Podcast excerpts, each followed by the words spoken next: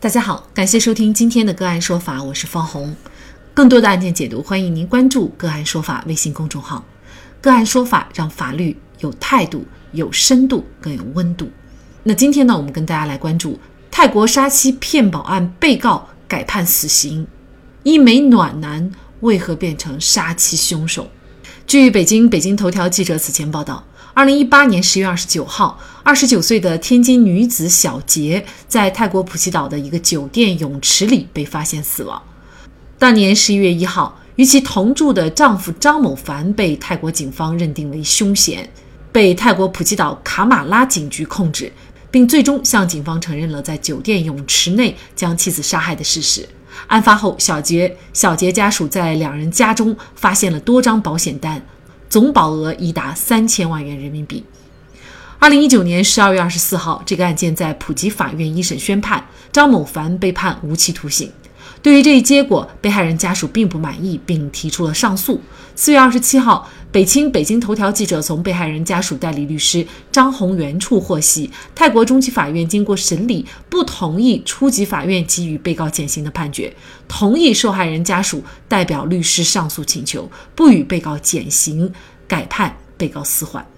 张某凡和妻子曾是众人眼里的恩爱夫妻，女方善良乖巧，男方暖男一枚。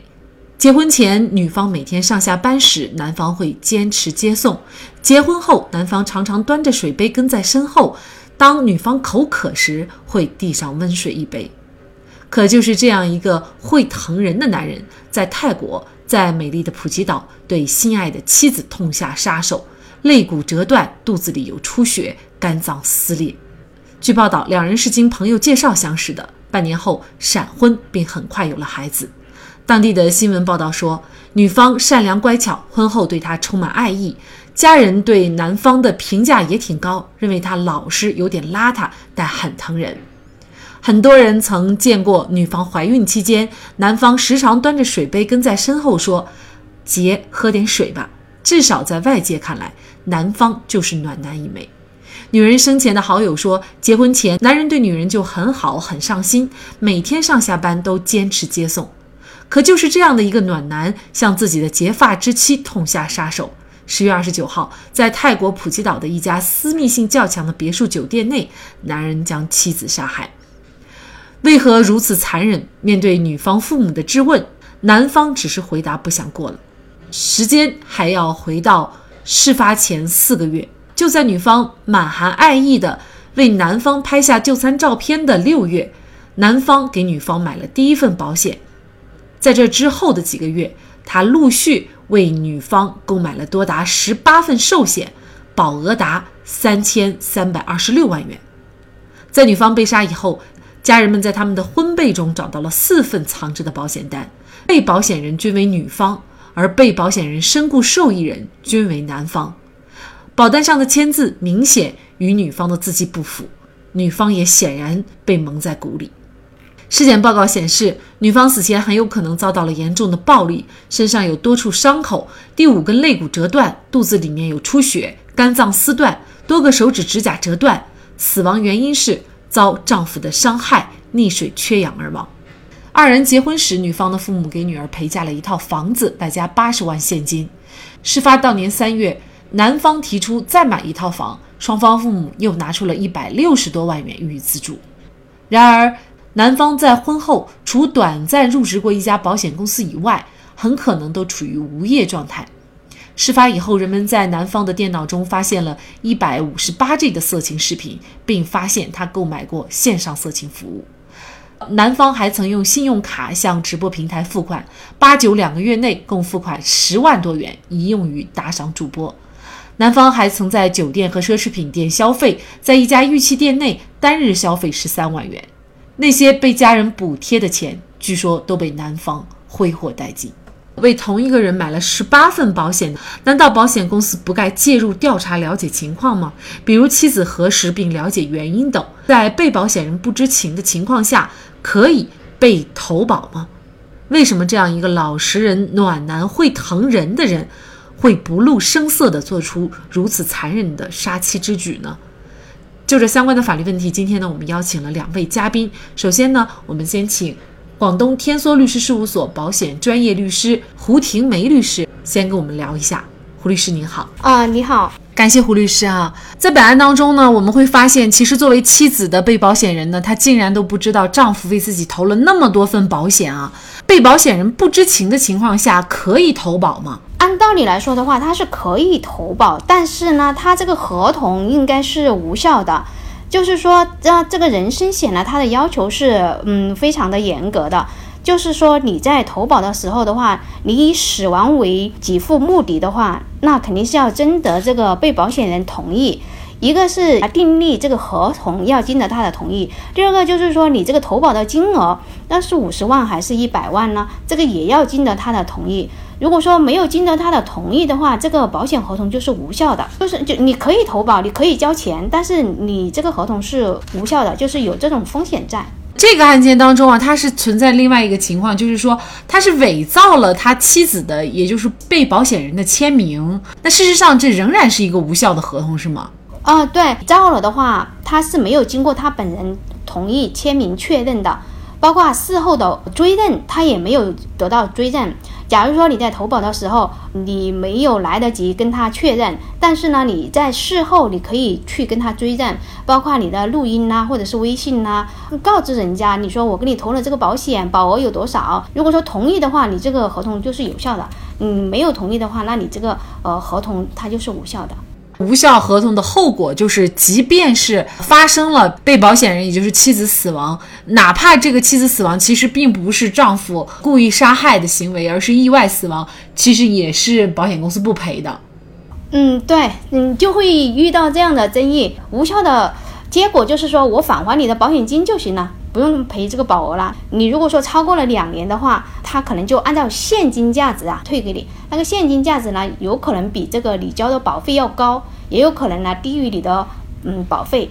嗯，一个人他给自己的妻子买了十六份保险，这个显然是一种非常不正常的行为。那么保险公司他为什么不去介入调查？哪怕他去向妻子进行了核实一下，我觉得这都是应该的。对于这个被保险人的签字，他有没有义务去核实是不是你本人所签？如果他在之前就尽到了一定的核实义务的话，或许我觉得这个案件就不会发展到现在这样的一个结局哈。对于就是说，保险公司是否有这么一个核实调查的这个法律上没有明文的去规定他这个义务的，因为他买保险的话，有可能不在同一家保险公司买的，他可能在很多家保险公司去买的，一一家保险公司投一两个保险，他们认为是正常的，所以呢。而且对客户的隐私呀，这种事每个保险公司它是有保护的嘛，它不会是说横向的去去跟他调查一圈，这个人到底在哪几家保险公司投了什么保，保额是多少，的，他不会去调查，因为毕竟保险公司它不是一个专业的这种调查机构嘛，它其实这是一个商业性的合同，你愿意交保费，我愿意承保，至于这个保险事故发生后我赔不赔，那又是另外一个法律关系的问题了嘛。在现实生活当中，其实这种骗保的案例呢，呃，也还有骗保成功的可能性。您觉得有多大？这个骗保成功的可能性很小，而且这个风险性很大的，因为刑法有一个专门的这保险诈骗罪，而且你骗保，你还要故意的去制造一个事故，不故意制造事故，你肯定是要不把被保险人给怎么呃杀害了，或者是把他弄残。那这个都触犯到这个人伦呐、道德呀，都是不允许的。那刚才您提到了，就是如果没有被保险人的签字和同意的话，就是你可以交保费，但是这个合同是无效的。一旦发生保险合同约定的这个事项的话，那我保险公司就是拒赔的。当时你给我钱的时候我不说，然后等到你要钱的时候，我又在说哪个哪个地方是不合规的、违法的，这个是一个无效的合同。那我们这个人身险，它是关乎着这个生命投保。人身险的投保的条件就是说，你在投保的时候，你必须要对被保险人有保险利益。它的这个是很严格的。什么叫做保险利益呢？就投保的时候，父母给孩子投，丈夫给呃这个妻子投，嗯，孩子给父母投，有要有这种亲属关系的，它就防止了这种道德风险。除非就是说你有一个呃劳动关系可以团体险。其他的你是不能以死亡为目的的去说你想给谁投，你就可以去跟谁投，这种会引发很多的道德风险。所以说法律是严格禁止的。那么对于保险公司来说的话，法律都规定了只能投这一块儿。如果说你能投，那肯定是你们是之间有有亲属关系的。所以呢。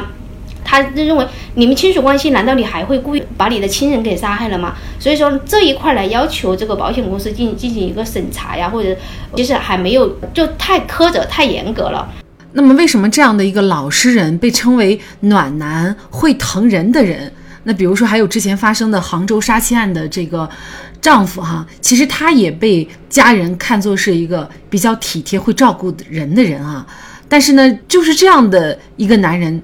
他最后呢还能够做出啊如此残忍的杀妻之举，从心理学的角度怎么看这个问题？那接下来呢，我们就有请云南省婚姻家庭咨询师协会会长、国家一级婚姻家庭咨询师刘轩瑞和我们一起来聊一下。是这样的，实际上他的这个所谓的暖男只是一个呃我们的一个共同的一个价值观。那随着不同的时代对不同的人的这个价值观认可是不一样的。比方说他的行为是。在会照顾妻子，所以我们把它定义为暖男。但是和他本身去杀妻的这个行为，他杀妻骗保的这个行为，其实它是两件事情。呃，就像我们在找对象的时候，呃，以往呃以往呃之前的父辈找对象可能会他去找一个喜欢找一些工作稳定的工作的，但是现在的很多人他是呃又喜欢去找一些创业者或者是企业家。其实它是一种社会认知，但是它和呃，他具体这个人会做些什么样的行为，呃，关系不是很大。嗯，让我们大家觉得恐慌的就在于啊，就是在平常的表现啊，外人以及呢女方的父母看来呢，就是张某凡对他的妻子还是非常照顾、非常会疼人的。他外表的表现和他内心当中的这个反差，为什么会差距这么大呢？嗯，在生活当中很常见。实际上，这个就是在于，呃，很多夫妻表面上看着都很好，但实际上他们自己的日子，他们是非常自己是更清楚的。我们有很多这样的类似案例都已经看到了。其实，本身当你深入了解之后，你会发现他们两个可能已经有结下了很大的矛盾，只是这个矛盾没有公布出来，外人不知道而已。只是表面上他要对外人。要去迎合一个秀恩爱的身份，所以很多东西我们要看到深处的时候，我们会发现，并不像我们看到那样。我们要去看到他最核心的那个关系是怎样的。呃，只有两个人当时当时清楚。泰国的这个案例可以看出，他们是认识的时间并不长，包括他个人以前的原生家庭、他的成长经历，以及他为什么要找这个人在一起结婚，在两个人在一起在一起的原因。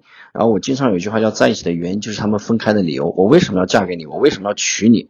原因是什么？原因你不知道的话，其实就已经存在风险了。嗯，比方说，如果我和你在一起，呃，和你在一起的原因是因为感情很好，那其实两个人在一起他是可以越过越好。那如果在一起的原因，他可能就是之前有过一次失恋，然后我现在想随便找个人结婚了。只是仅此而已。那其实他们两个人随着慢慢了解，可能不合适啊，或者出现一些未未知的一些些问题，所以会隐藏一些风险。那那我们现在其实有一些婚姻呢，它可能是冲着对方的地位或者对方的事业。啊，甚至是对方的金钱才跟他结婚的，而而以这样为基础的婚姻，其实它都是不牢靠的。但问题是说，张某凡的这样的行为，他已经超出了我们做人的一个良心的底线了。你过不好，你可以离婚，但是你不能够去杀人。也正因为这样的案件，让我们一些网友就感觉到有一些恐婚了，因为自己的另一半是和自己最亲密的人。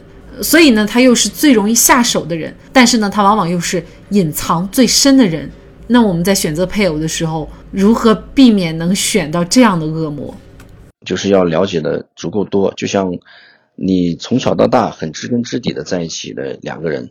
一起成长的两个人，你就很了解对方，你在一起遇到问题都会去解决问题。但是如果你不了解这个人，其实就隐隐藏了很多的风险。快，所以很多人去找对象，了解的都只是片面的，比方说他的身份、他的经济，但是很少有了解他的个人的成长经历，甚至需要花一定的时间、一定的精力去了解。恰恰这些才是两个人在一起结婚最重要的。无论是本案还是杭州沙溪碎尸案。表面上看是丈夫为了钱、为了房子做出如此恶行，而这背后是人性的扭曲。所以，我们的家庭教育确确实实是最大的一门学问。但是我们从小到大却没有人系统的教我们怎样教育好自己的孩子，怎样为人父母，言传身教。所以现在越来越多的人已经意识到，家庭教育的百年大计是从女人开始，因为每一个人的背后都有一个最伟大的女人，就是母亲。那好，在这里再一次感谢广东天梭律师事务所保险理赔专业律师胡婷梅，以及云南省婚姻家庭咨询师协会会长、国家一级婚姻家庭咨询师刘轩瑞。